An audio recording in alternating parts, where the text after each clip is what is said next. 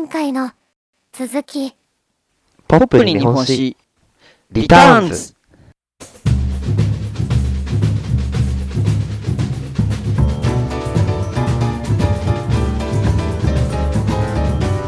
続いての江戸のすんばらしいところはい。その2は2は、究極のエコシティ江戸ですあ、エコシティ言ってましたね。そうそうそうそうはい。究極のエコシティなんだけどはい。岩崎くん何ですか？あの SDGs って聞いたことある ?SDGs。聞いたことありますよ。ある？なんか今めっちゃテレビでなんかいろいろやってるでしょ？あ、そうなんかお店のとことかなんか張り紙とか貼ってありません？ああう。そうだねうんあの虹のあ、そうです、そうです、そうです。うんねなんかこの SDGs ってはい。 Sustainable Development Goals の略らしいんだけどはい。これをねなんか日本語に直すとはい。持続可能な開発目標っていうらしいんだよね、持続かなはい。うん、なんか国連で決まった目標らしいんだけどはい。これ2030年までにはい。だからあと約10年10まああっという年間ですよね。そうそうまあ持続可能でより良い世界を目指そうっていうこう目標なんだって2030年までの目標。そうそうそうそう地球上の誰一人取り残さないっていう崇高な理念のもとはい。こう各国が同じ目標に SDGs に向かって進みましょうっていうものらしいんだけど、はい。うん。岩崎くん、これについてどう思うよ？ちょっと見解聞かせて、岩崎くんの。見解？うん。見解はそうですね。うん。多分30年までにはうん。厳しいですよね。お正直。おでも、うん。今その目標を立てとけば、うん。まあ、30年できてなくても、国民の意識的には多分どんどんそれに向かって、うん。少しずつ、うん。ちょっとずつでも意識は変わってって、うんまあ、40年とか50年経った時にうん。良くなってるのかなっああ、なるほど。ていう一つの、うん。まあ、とりあえず、目標としては大事なんじゃないかってことだね。ああ、そうです、そうです。うん目標を立てたってことは大事ですよね。なるほどね。はいうん。まあ、確かにそうだよね。まあ、ただ、あれですけどね、なんか、うん。あれですよね、なんか、何何プラスチックとかそういうのを削減していこうみたいなやつとかですよね。あ、そうそうそう。なんか全部で17個項目があるらしいんだよ。そうですよね。うん。なんかでもあれですよね。プラスチックじゃなくて紙ストローとかにすると、うん。そういう運動ありますけど、うん。紙の方が生産する時のエネルギーおうん。4倍になるみたいな感じで学校で習いました。おすごいね。よくそういうことは覚えてるね。そういうのを覚えてます。なんかレポート書いたんですよ、それに関して。ああ、そうなんだ。いい先生だね、その先生。そうですね、よかったですよ。なんかそういううん社会問題みたいなええ感じで、えいい先生じゃん。うん自分でトピピック選んでええ書くみたいな。いや、なんか意外に岩崎くんからいい意見なんか聞けて、ちょっとびっくり、びっくりしてます。えっと。うん。うん。ありがとうございます。ね。こういうとこなんですよ。ちゃんと。人口わかんなくてもこういうとこは知ってますから。なるほどね。うん。はい。じゃあ、遠藤は SDGs についてどう思ってるかっていうと、はい。まあ、へーって思ってます。え？軽っ。うん、他人事じゃないですか？うんまあね、他人、あの、だって詳細は知らないんだけど、知らないんだけど、はい。なんかこう、いろいろ解説されてる話とかを聞くとさ、はい。まあ、特にワイドショーとかだよね。そういうやつの解説を聞くと、はい。これってすごいじゃん、素晴らしいじゃんって思うんだけど、はい。じゃあ実際にね、そんな理想の通り行くんですかっていう話だよね。まあそうですよね。うん。でね、なんかこう、ちょっと深掘りした解説とかを調べてみると、はい。まあ、結局偽善、偽善なんだよね。ま うん。うん。あの、専門家じゃないんで詳細は話しませんけど、あ、はい。それ本気で言ってるんですかっていうのが結構多いと。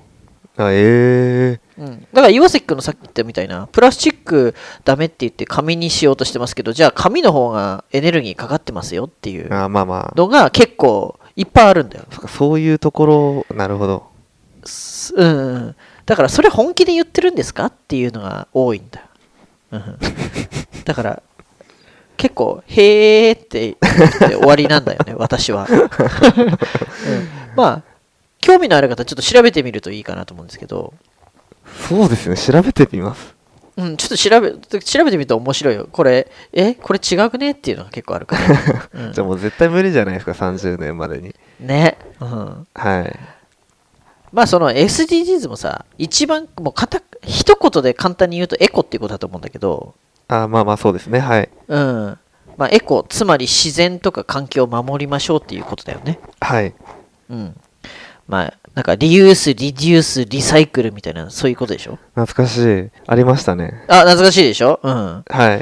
からそれをやっていきましょうっていうことなんだけど、はい。日本ってさ、もともとそういう国だと思うんだけども、どうよ？ああわわわわかります、うん。言われなくてもちゃんとやってますよね。やってると思うんだけどね。分別してうん。意識はあります。うん。まあ、今の日本はどうかなって言われると、ちょっと確かにそう疑問のとこもあるんだけど、はい。そのテーマその1でやったさ、江戸は世界一清潔な都市だったっていうところでも話したけど、はい。当時の江戸時代って排泄物をどうしてたんだっけ？と肥料にしてました。そうそうそうそうそうそうそう。はい。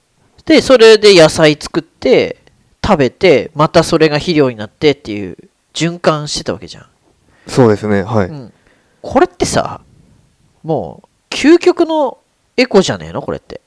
まあ確かにね絶対ですよねそう絶対エコですよえ、ねえ、その、ロンドンとかパリみたいに排泄物を道端に捨てたり、川を汚したりしてないよね。もう無駄なく使ってますよね活用してそう再活用してそう。実は江戸時代はすでに SDGs やってたのよ。なるほど先進的だそう、約400年前に。そう。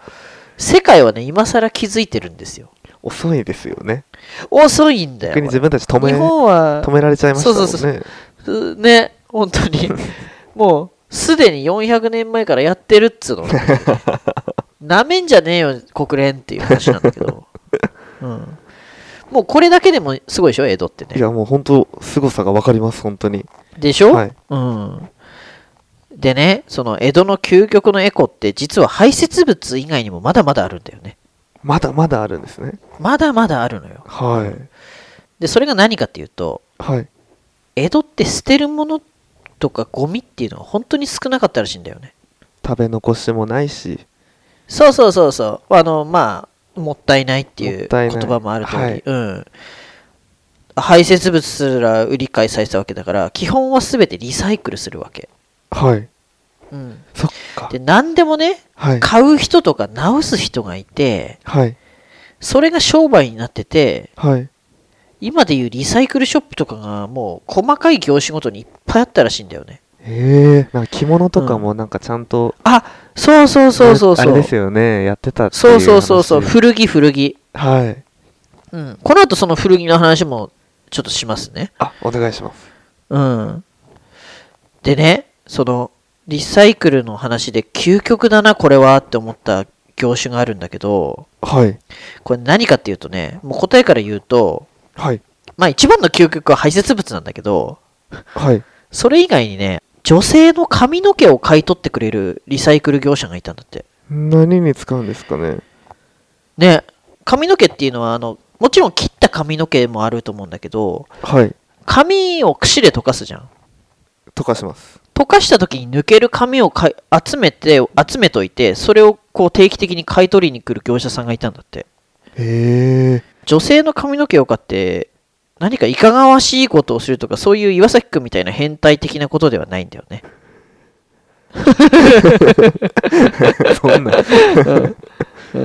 でね、もう、これ何に使うかと言ったら、はいもう答えはね、カツラ。ああカツラカツラ、うん。はい。なんか今でもあるでしょ？こう人間の髪からカツラとかウィッグを作るっていう。ありますあります。抗がん剤治療とかのさ、副作用とかでさ、はい。まあ、あとその他、りいろいろな理由で髪が抜けちゃったりした人のためのはい。医療用ウィッグとか、はい。あと、今でもさ、ひその人の髪の毛それに使われてて、テレビとかでさ、見たことないかな？あの、なんかこう、子供とかがさ、はいめっちゃ伸ばしててそうそうそうそうそうそうそあれう。ですよねはいそう。で、この、伸ばして、医療用ウィッグのために、この髪を使ってくださいって切ってさ、はいそれを、こう、寄付するみたいな話あるじゃん。あります泣いちゃうよね、あんな話ね。そうですよね。そのためにね髪伸ばして。ね。はい。だから自分もちっちゃい時に白血病にかかって髪が抜けた経験があるから、同じように困ってる人のために、つってさ、はい。子供がだよ。はい。泣いちゃうぞ、そんなの。まあでもめっちゃ感動します。ね。はい。もうあの、自分も子供できてからさ、そういう子供の話聞いたりするとさ、もう泣きそうになるもんね。あの遠藤さんが。ああの遠藤がだよ。えでしょ？えはい。びっくりでしょ、うんえまあまあまあまあまあこれもう SDGs なんかよりもめちゃくちゃいい話じゃない？これって。いや、本当にこういうことですよね。そうだよ。はい何がもう SDGs だよな。ほんと偽善に思えてきたわ。うん、まあ、ちょっと脱線しちゃいましたね。まあまあまあまあ、いい話です。ええちょっと戻ります。戻ります。はい。なんか、そういえば岩崎くんもなんか薄毛でならん悩んでるみたいなこと言ってなかった？若いのに。言ってますね。ね。はい。なんか愛用の育毛剤があるとか、あ、え？なんとか。あれ？言ってなかったっけ？おばあちゃんに買ってもらったあとあ、ありますあります。もうほぼ、ほとんどなくなっちゃいましたね、使って。どうしよう。あ、なくなっちゃったね。じゃあ買わないとね。ええもう高いですよ。買ってもらったんで。ああ、おばあちゃんにね。おばあちゃん買っといて。ああ、SDGs だね。そうだ、そうですね。うん、もう SDGs がどういう意味か分かんなくなってきたけど、本当ですよ。うん、もう遠藤はもう経営ボーボーだからね。白髪はすごいけど、ハゲの心配はないかな。多分。いや、なんか強そうな感じ。一本一本太いですもんね。そう、太いのよ、これが。ヒゲもあるし。そう、ヒゲも濃いし、すあの 全体毛がすごいからね。羨ましいですわ。でしょ、うんはい SDGs よ。これが SDGs。そうそう、うん。え？ちょっともうよくわかんなくなってきちゃいましたよ本当に。うん まあ、だから、いつの時代も、ハゲっていう悩みっていうのはあったっていう話なんだけど、ああ、まあまあ、そういうことですよね。そうです。はいまあ、特に江戸時代ってさ、曲げを言わないといけないでしょ。ああ、ちょんまげ。武士って。はいそうそうそうそう。でさ、曲げってさ、武士のシンボルだったんだよね。はい。うん。曲げを言えなくなるってことは、もう大問題だったの。はい。うん。まあ、あの、髪が薄くなるっていうのはもう自然の摂理でしょうがないことなんだけど、はい。たださ、努力でどうこうできる問題じゃないよね。これね。ないですね。もう本当に。ね。たださ、武士って、はい。プライドの塊みたいな人たちだから、はい。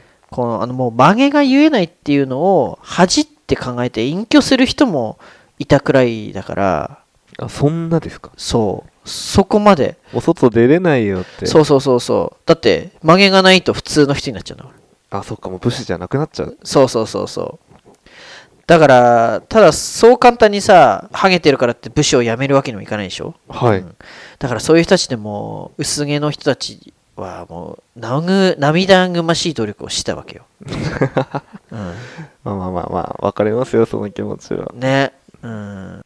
で、武士たちにとって、はい。まあ、人それぞれいろんなハゲ方があるんだけど、はい。うん、一番困るハゲ方っていうのが、はい。曲げが言えなくなるハゲ方なんだって。てっぺん。てっぺんは、あまあ、てっぺん近くはもう多分反っちゃったりする人もいるくらいだから、多分てっぺんは大丈夫だと思うんだよね。横ですか？いそうそうそうそう、横が、でもあんまり横なくなる人っていないから、まあだから全体的にスカスカになっていくのがちょっと、あれなんじゃないかな。あの、一番嫌なハゲ方なのかな。多分、武士たちにとっては。部分的じゃなくて。そうそう。なるほど。まあちょっと、細かいところは分かんないんだけども、はいとりあえず、とりあえず、曲げが言えなくなるハゲ方が一番やばかったと。はい。で、どうしても、どうしようもないっていう場合があるわけじゃん。いや、本当にもう抗えないですからね。そうそうそう。で、そういう時には、はい。カツラとかさ、はい。今でいうエクステ的な方法を取らざるを得なかったの。えー、やってたんですね。そうなのよ。で、その江戸時代の武士たちのカツラとかエクステに使用されたものこそが、人毛。そう、リサイクル業者の人たちが買い取買い取った女性の髪の毛だったんだって。あ、長いやつってことですか？そう。えーまあだから、長いやつだったら別に切って使えばいいからね。まあそうですよね。そう、うん。ただね、カツラって言ってもすっぽりかぶる、かぶるタイプのカツラっていうのは、はい。あの、あまりなかなかったんだって。はい。まあ、なくはないんだけど、今みたいにアデランスとかはないから、はい。儀式とかさ、公の場にどうしても出席しなきゃいけないっていう場合に、一時的にかぶったカツラみたいなのはあるみたいなんだけど、ええうん。ただね、どっちかっていうと主流だったのはエクステの方なんだっそっちの方が自然で良さそうですけどね。て。ん？どどっち？そっちっていうのは？エクステの方があそうそうそう自然な感じで、そうそうそう、自然なわけよ。はい。だから、その買い取った女性の髪の毛をいい感じの長さと量に加工して、はい。で、瓶漬け油っていう油でくっつけて、はい。で、それで曲げを言ったっていうやり方らしいんだけど、すごいな、職人技ですよね、でも。あ、だから、あの、職人さんよ。だから、そういう人たちも仕事がいっぱいあったわけでしょ。そういうことですよね。すごいな。そうそうそうそう。だから、はい床屋で多分そういうのやったんだと思うんだけど、加工してつけてっていうのが。はい。今以上に床屋の需要ってあったんだろうね、多分ね。そうですよね。うん。たださ、今みたいにエクステの、今みたいな技術ってないから、はい。もともとある紙にこう、結ぶとかそういうのないから、はい。まあ基本はもう油でくっつけるだけ。ええうん怖い。そう。だからちょっと激しい動きをすると、もう取れちゃうわけよ。はい。あとパカパカ動いちゃったりして、もう大変だよね。うん。大変ですよ。そう。で、バレて、あいつ、か、カツラじゃね？みたいなことで影でこそこそ噂されちゃうと。まあ今の日本もそんな感じはちょっとありますよね。そうだねたまに。たまに岩崎くん、あれ？岩崎くん、カツラ？たまに思う時あるね。まあその時は言います。うん、言ってね、はいカツラ、カツラですっつって。はい。うん。そしたら、あのー言わないんで。いや、もう、そうですね。それ以上もう何も言わないでください。そうそう、言わない言わない。はいうんだからそういうことに使われてたの、女性の髪の毛って。ええまあまあでも確かに。そう。まあ、それでもね、エクステでごまかせる程度のハゲ方ならいい方なんだよね。はい。うん。もう高齢になってきてさ、髪が、曲げが言えないほどハゲてきちゃって、はい。もう、髪の毛ほとんどないじゃん。エクステもつけるとこないじゃんってなったら、じゃあどうするかっていうと、はい。もうそこまで来たら、もう、多くの武士は引退したみたいなんだよね。それが逆に潮時なわけですね。引退のそうそうそうそうそう。そう。で、あの、家督をさ、息子に譲るっていうことが多かったみたいなんだけど、ええまあ、厳しい世界ですよ、武士の世界も。そうですね。ね、ハゲることすら許されないっていうね。そんな、そんな。ね。まあ、でも、逆に年取っても髪の毛がバリバリある自分みたいな人っていうのはさ、はい。曲げが言えるから引退もずっとしないでいるんだろうね。そういうことですよね。ね。長くいる人っていうのは、うん。なんだよ。そういうことですよね。なんだよ、うんもうだから息子からしたら早く家督譲れよっていう感じもあっただろうね逆にねうん、ありますようね。ん、まあでも本当に若ハゲの場合は大変だったみたいなのであの髪があるっていうことに感謝いたします私ははい。はい身の騎士汁を。あなんかしやってるね CM ねはい。うん入るやつねうん、入るやつ。うん、買ってくださいはい買います。はいまだ長生きします。そうねはい。うん、で江戸ではさ抜けた髪の毛すら再利用しててしかもそれは武士の尊厳を守ることに大きく貢献したわけじゃんそうすると、はい、そうですね。はい。うん、でその髪の毛を供提供してくださっていたのは髪の長い女性たちだったとはい。OK? OK です。うんだからこのように江戸時代の循環型社会？はい。リユースリデュースリサイクルはい、リサイクル。うん、そして男が女性を守って女性は髪の毛をと提供することで男を守ってた共助社会っていうのを構築してたっていうのが江戸時代だったんだよね。なるほど。これすごくない？か。なり高レベルでしょ。高レベルです。うん。もうどこの世界を見,、ま、見渡してもこんなシステムの都市ないからね。なさそうですよね。うん。その時代。すごいでしょ、はい。うん、これが江戸の SDGs だったと。はい。でね髪の毛と排泄物の話はもうしたんだけどはい。まあもっとあるんだよ本当はねもっとある？はい。うんだから鍋とか茶碗とか日用品が壊れたらはい。もう今みたいに買い替えるんじゃなくて、もうそれを直すための職人さんがもういたと。鍛冶屋さん。いや、鍛冶屋、まあ鍛冶屋さんもいたかもしれないけど、そのくっつける、なんか接着剤とかを持ち歩いてる人とかもいたんだって。えー、そんな。うんそうそうそう。で、あと岩崎くんにちょっとちらっと言ってたね。古着。あ、はい、着物とか。うん。そうそうそうそう。古着は岩崎くん好きですか？古着好きですよ、自分。結構買ってます。うんおしゃれちゃん、おしゃれちゃんだもんねお。しゃれちゃんじゃないですよ。岩崎くんね。ね、岩お崎くん、ね。金がないんですよ。うん。いやいやいやいやいや。でね、岩崎くんと同じで、江戸時代の人たちも古着って大好きで、あえー、はい。そう、最盛期にはね、江戸の町にははい。1000軒以上も古着屋さんがあったらしいよ。そんなあったんですか？そう。えー。今も1000軒あるかどうか分かんないよね、あの東京に。東京でもめっちゃありますよ、古着屋さん。あ、ある。か、あるんだな、はい自分ちょっとあんまり古着とか興味ないから、あ、そう分かんない。なんですか。うん。古着屋さんも結構いろんなとこにありますよ。あ、そうなんだ。はい。じゃあその名残かもね、あの江戸時代の。そうですね。もしかしたらありえますよね。ね。はい。うんまあね、ただ、江戸時代のおしゃれ、あの古着っていうのは、おしゃれとしての古着よりは、はい。まあ、どっちかというと日常的に着るための古着だったんだよね。うん、まあもう普通に消耗品じゃないですけど、うん。使う。そうそうそう。あの、だから着れなくなった着物とか、あと帯とかはい。腰巻きとか、あと桃引き頭巾とか、はい。もうありとあらゆる服とかファッションアイテムが売られてて、はい。もっとすごいのはね、歯切れってわかる？歯切れ。歯切れ？うん。まあだから布だよね。はい。布。布、はい。余った布とか、そういうのも売売られてたんだって。ああ、着物とか自分で作った時に余った布とかをそうそうそうそうそうそう。いうのですら売られてたんだって。えー、すごいよねすごいです。で、あの古くて着られなくなった着物は、はい。そういう捨てないで人に受け継がれていくっていうのが江戸流だったみたいなんだけど、はい。すごいよね、そういうのね。受け継がれていくっていうのね。好きです。うん、で、その古着屋で買われた服っていうのも、大人が着られなくなったら、今度は子供用に、はい。もう仕立て直しをして、はい。子供に着せて、で、それがさらに古くなって着れなくなったら、今度はそれを下駄の鼻緒とか、はい。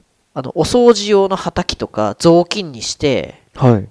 あとはね、赤ちゃんのおしめとかおむつとかも昔は布だったから、そういうのに加工したり、えそこまで使ったらしいよ。ー、すごいですね。ほんと無駄がないですね。そうそうそうそう。最後まで本当に。そう。で、実はまだ終わりじゃないのよ。はい。まだ使えるのよ。まだ使えるんです。おむつとか、そう、雑巾にして、はい。さすがにそれも、これ以上使えないってなったらもう燃やしちゃうわけじゃん。燃料にするわけですね。まあまあまあ、そうだね。燃やす、燃料にして、さらにさ、その後、燃やすと灰ができ、灰が出るでしょ。はい、出ます。うん。なんと、その灰を買い取ってくれる業者もまたいました。すごいな。炭にするんですか？いや、だから炭、いや、灰だからもう、全部燃え切った後じゃん。あの、粉だよ。黒炭みたいな。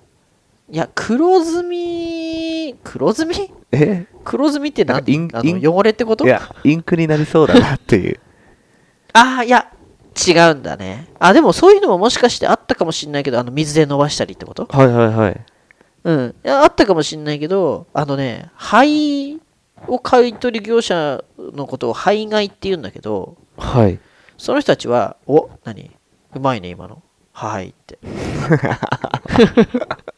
無自かけ覚にかかけ入りましたてきたな。うん無自覚にかけちゃいまし そのさ、灰買いっていう人たちは、た。はい。家庭で出た灰を回収して、はい。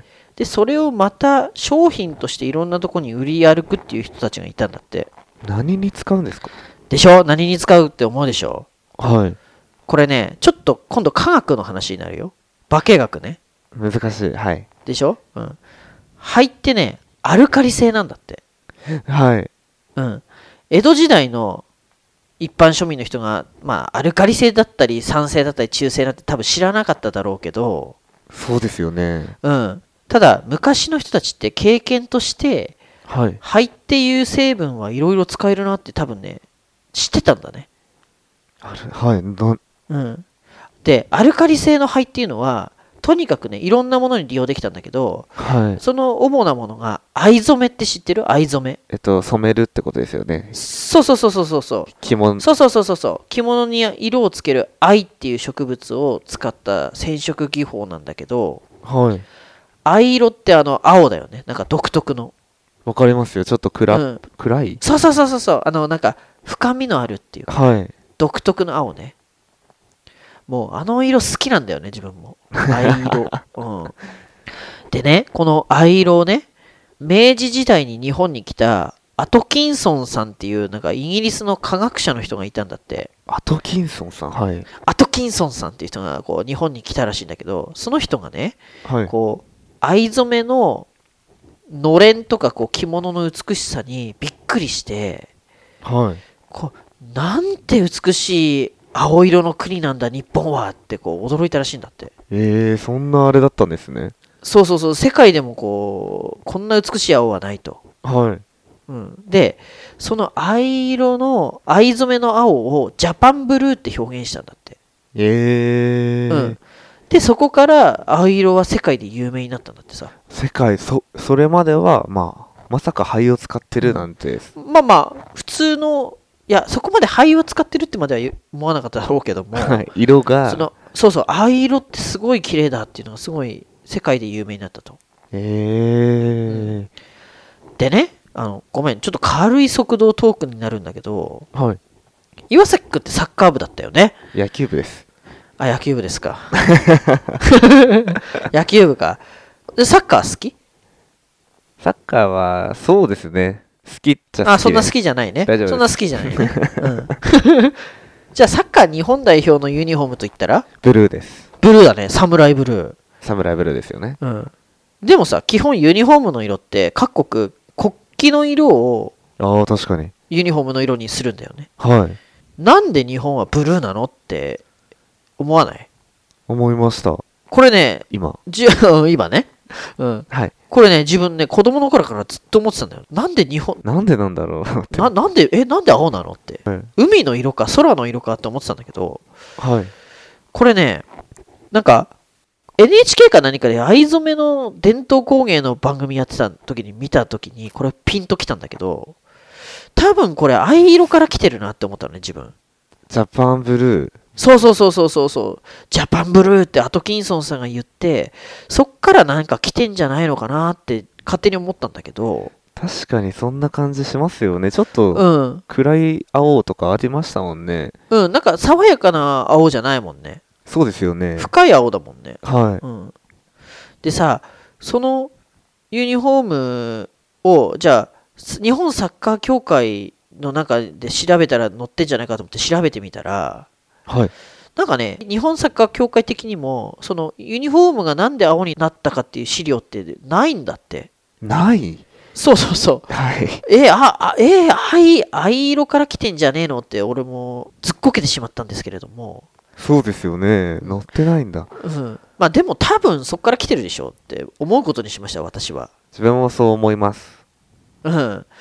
だからもしこれね、聞いてる方でそこら辺の情報がもしあある方いましたら教えてください。ツイッターとかで。そうですね。気になりますね。多分そうだと思うんだけどね。ジャパンブルーから来てると思うんだけど。まあ、それほど、まあ、伝統うん。的な色で、うん。綺麗で、そうそうそう。で、綺麗なね、独特な色だった。そこから来てると思うんだけどな。そうそういうことにしておきましょうか。ね。はい。もし分かる方いらっしゃいましたら教えてください。お願いします。はい。速度トークでした。戻ります。はい。はい。で、灰の話だよね、灰。はいです。うん。でね、灰はね、その藍染めの時に使われたと。はい、そうですね。うん。でね、詳細はちょっとわかんないんだけど、灰のね、アルカリ性っていう性質を使って、はい。なんかね、化学反応を起こして、鮮やかな藍色、いわゆるジャパンブルーを出すんだって。そんなあれだったんですね。なんか、ね、なんかね、よく見つけましたね。本当だよ、よく見つけたなって思うんだけど、はい。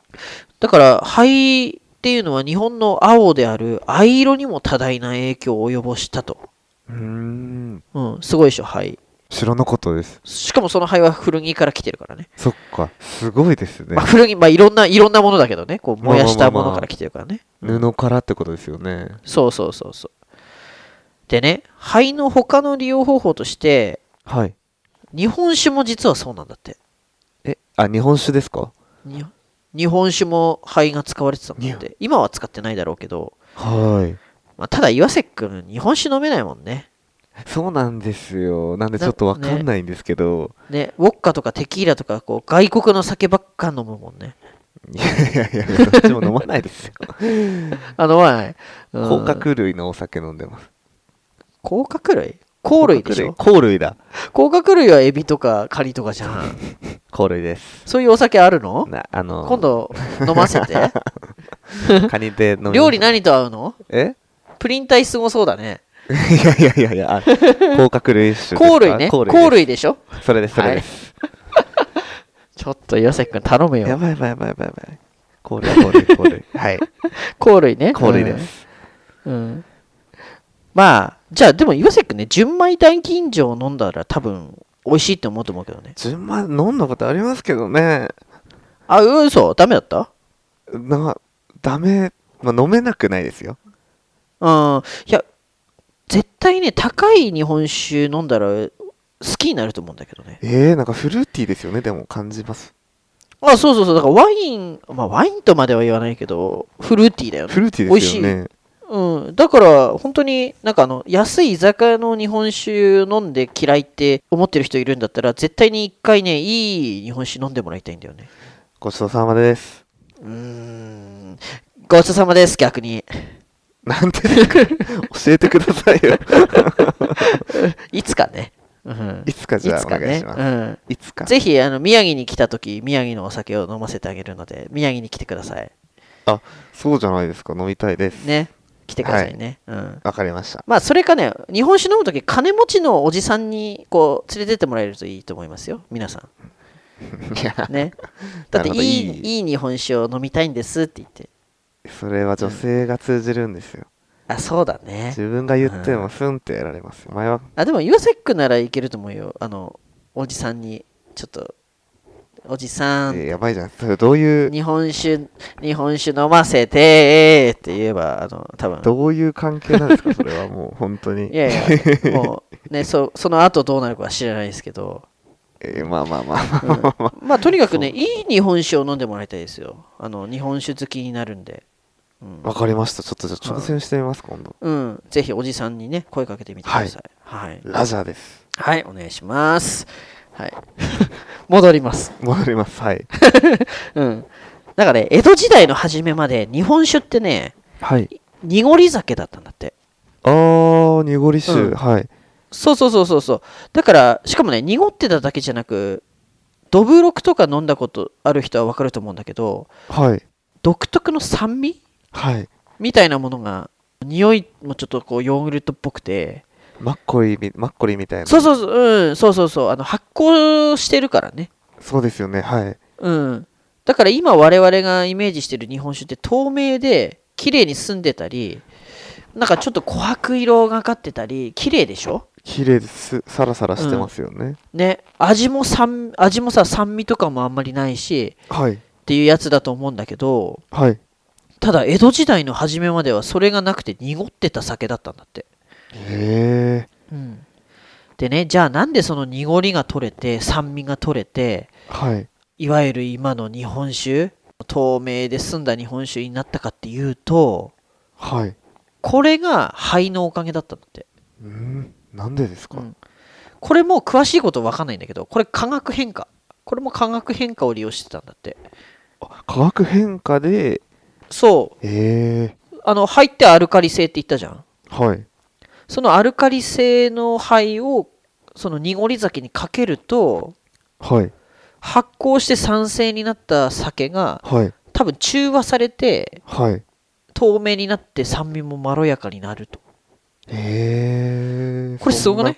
すごいです。ね肺様々でしょも様々ですよ。なんで入れようとしたと思いますもん。うねなんかいろんな説あるらしいけどねこうたまなんかバイトいわ今で言うバイトみたいな人がはい。なんかすごい素行の悪いバイトの人ではい。肺をこう巻いて暴れたらはい。たまたまその灰が濁り酒にかかってなんとも。透明になったっていうなんかそういう話もあるなんかほんそれが本当かどうかわかんないけどもそういう話もあるらしいからね奇跡だな。そうそうそうそうそうそううんなるほど。だからまあ今ね灰を使ってるっていうのはないだろうけどもそうですよね。まあ、うん体に悪いのかって言われたらわかんないですけど。まあそうだねうんはい。まあうまい日本酒が今飲めるのもその灰のおかげだったと感謝様々ですよ。ねだから江戸時代のそういう何でも再利用するっていう精神のおかげで今日本酒があるっていうことを皆さんぜひ感謝して正月とかね日本酒飲んでみてください それ聞いたらなんか飲める気がしてきました。でしょ？だからはいそれ飲んでその話をバーでするんだよそれはいけますわ。それはしたいですわ。でしょ？はい。これってさ今こんな綺麗な君みたいに綺麗な透明な色してるけどさつって 昔はこれ濁ってたんだよねっていう話をぜひしてくださいバーでババーでー、バーに日本酒ないんですよ。ないの？なんで？置いてないの？居酒屋で話します。ああ居酒屋に来るような人ダメだな違いますよ。寿司のバー、あ、寿司カウンターとかで。あなるほどね、はいあそれいいですねお願いしますそれぜひ大将も巻き込んで話しますわ。あいいねあはい。ぜひそれお願いします今度やってみてくださいやってみます。はいでそこれをその話を今度していただければと思いますのでよろしくお願いしますそうですね。はいお願いしますね。はい、うん、でさ肺の話もう一個していい？いいですよ。うん。よし君関東ローム層って聞いたことある？え？あ聞いたことないね。関東ローム層。ないですね。うん。関東地方の関東平野って話したじゃん？あ、はい、しました。関東平野の土壌ってはい。こう大昔にね起きた火山の噴火ではい。火山灰がこう降り積もってできたらしいんだけどはい。その火山灰って酸性なんだって、はい。うん、でその酸性の土壌でこう作物を育てるのって結構難しいんだって、はい。うん、まああのその作物によっては酸性を好むものもあるらしいんだけど基本難しいんだってはい。でじゃあどうしますってなったら洋介君どうする？これまでの話を踏まえてえー、再利用する。いやだから灰の話してるんだよそう。はいですよね。うん、で、作物が育たない。うん、掘り起こします。酸性だよ酸性の土壌をどうするんだ？酸、酸性の土壌を、アルカリ性の性の灰を使っ灰てで使って、中中和さ中せ和します。なおすごい、いや、もうほぼ答え。うん、そうぐらい？その中和して作物が育ちやすい pH 値まで持ってくんだって。あ、えー、そういうことなんですね。そう。科学なんて江戸時代の人知らないからね、もう本当に、じゃあなんかいろいろな奇跡が。まあ奇跡なのかこう感覚的に気づいたのか分かんないけどはい。ここは灰だって気づいたのかもしれないけどはい。すごいよね。すごいです。しかしかも相当な量の灰必要ですよね、そうなったら。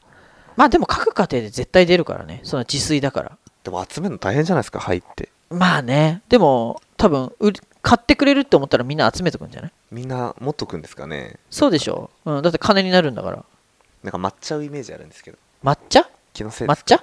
抹茶う？あ抹茶う？ああえひも燃やしたら抹茶う？まあまあ舞うのもあるだろうね。灰か灰あ灰。うん。何だと思ってんの？じゃあ炭？いあ炭はだってまだ固形でしょ。やなんかよくなんかひらひらと舞うじゃないですか。まあまあ風が吹いたらね。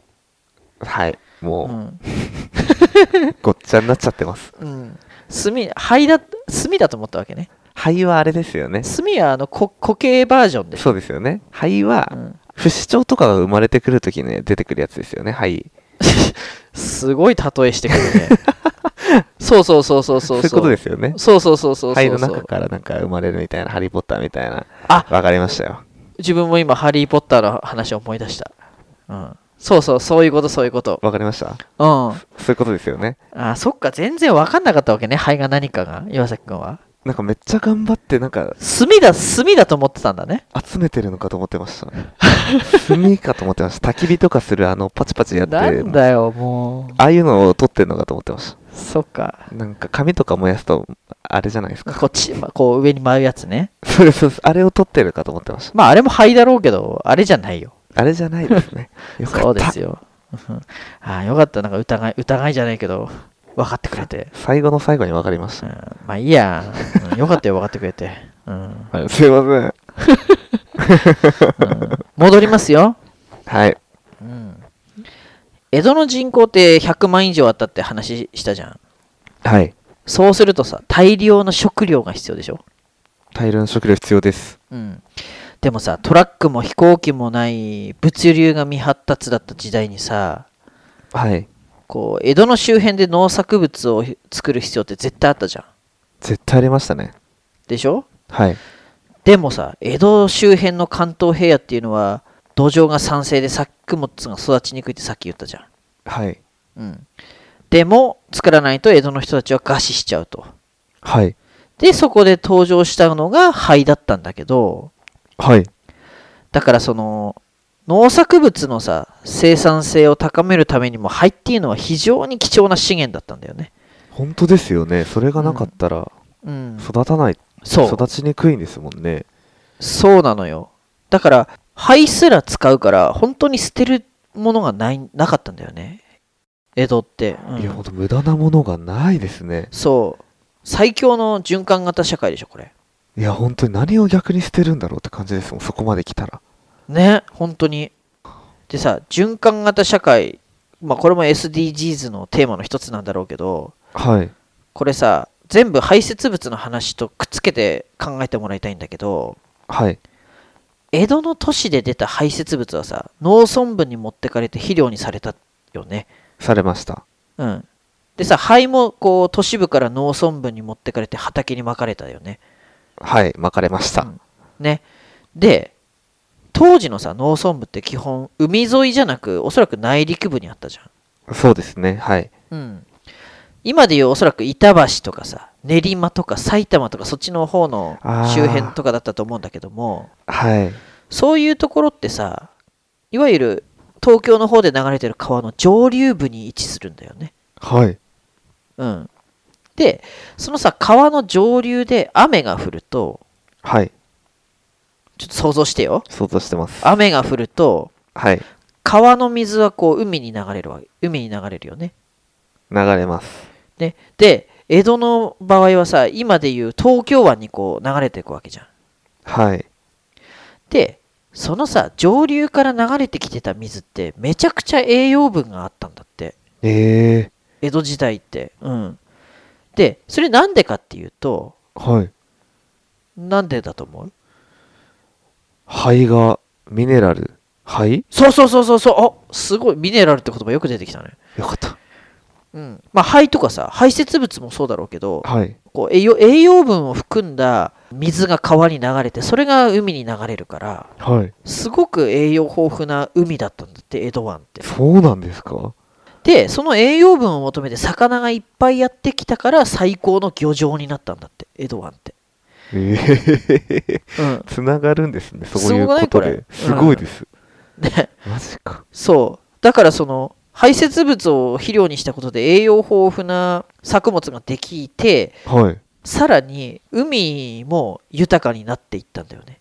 なんかす一石二鳥ですね。そうです。うんでさ、さらにさ、その魚がいっぱい集まる海があるってことは、はい。今度はさ、魚をいっぱい取るわけでしょ。取ります。ね。そうすると、魚料理とかもいっぱい増えますよね。はい。で、その魚料理の一つで、今や世界中を虜にしている料理といえば、えっと、寿司ロール。寿司、寿司です。まあ寿司ロールかどうかは知らないけど、寿司ね。寿司ですね。うんはい。ごめんなさい。寿司すごいでしょ、これ。寿司天ぷらとかね。そうですよね。そう本当に。で、またその寿司天ぷらを食った江戸の人たちは排泄をして、それがまた回っていくと。なんだそれは。はい。どうよ、これ。全部つながってんのよ。全部伝わ、伝わって、つながって。つながってますね。そう。ワンピース。うんどこも、うんめっちゃつ、そうですね。でしょ、うんはい。ワンピースですよ。そう本当に。だから江戸時代って最後の最後まで絞り尽くすように資源を使って、はい。またそれが回ってくっていう超循環型社会いい時代ですよ本当に。ね。うん。片やヨーロッパではね排泄物を道端に捨てて。そうですよ。うん。でその多分コロコロでこう当時コロコロがあったか知らないけど髪の毛も普通に捨てられて。何も多分感じね。ないですよね。ね。で多分肺も全部普通にどっかに捨てられて。はい何やってんだというね。うん。いやー本当多分レベルが違いましたねその時代は。でしょ？はい。そうレベルが違うの江戸時代の都市っていうのは、うん。いや本当紹介したいですよ。ぜひ。歴史の教科書に載っけるべきですよ。そうなの。これをぜひ私は載せてもらいたいのよ。寿司と一緒に、はい。寿司実は寿司ってこういう原因で来てるんですよみたいな話を乗っけてもらいたいですよじいやいや本当載っけてもらいたいですね。ね？うん。プレゼンしたいです。ね？遠藤はいがプレゼンしたいよ、で岩崎君連れてったら肺が分かんないっていうね。そうそういうことですね。フェニックスとか言い始めますから。何言ってんだこの人っていうなるっていう、うん、まあでも本当に究極のエコシティでしょ江戸っていや究極ですね。そこまで来たら本当、うん尊敬ですわ、でしょ、はい。だって科学技術とかないからねこの時代。本当に生きてきた知恵だけで。そうそうそうそう。だから今 SDGs とかさはい。そんなエコとかいろいろ変な言葉あるけどもはい。そういう言葉を使うのが恥ずかしくなりますよ。え江戸のこういう話を知ってしまったらそうですよね。当たり前にやってたことですもんね、昔の人たちが。そうだよ。だから遠藤がさ偽善だよって言ったのもなんとなくうなずけるでしょこの話聞いたら。いやそうですね本当に。でしょ？はい、うん、だから今のね江戸今の時代に江戸時代みたいな究極の循環型社会を目指せとはまあ多分言えないんだけどもはい。ただその SDGs っていうものよりはかなり SDGs だったと江戸はいや本当そうですね。このことをどうか皆さんお見知りおきをお願いいたします。はい。はい。ということで岩崎君。はい。どうでした？あの江戸時代の究極の循環型社会。究極のエコシティ江戸っていうのは。いやすごいしかないですね。素晴らしいですよ。でしょ？す素晴らしいはまだ取っときますね。あそうだね、うん。はい。素晴らしいでしょ？素晴らしかったです。うん SDGs ふざけんなって思ったでしょ。何を言ってるんだって思いますよね。でしょ、うん。はい。こ何この冷暖房のしっかり効いた部屋でさ一年中過ごしてるやつらが二酸化炭素をゼロにしましょうだっていう話だよね。いや本当ですよ。自分も本当に何を言ってんだって反省しちゃたですよ、はいうん。自分たちのこと棚に上げて環境問題語るなんて笑わせんじゃないよっていうね。うん、間違いないな、ね。はいあのまずはね、今ある自分たちの生活を幸せだってことをね、ありがたく思うっていうことが一番の SDGs かもしれないですね。そうですねそこをまずはい。見習っていきましょう。見習いますはい。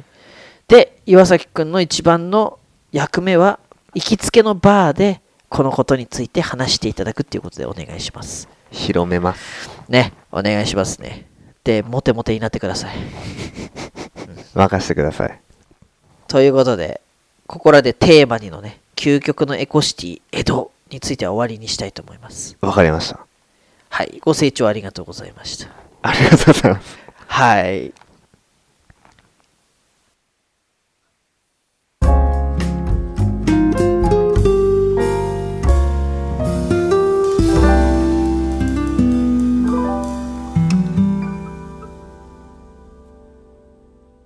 続く。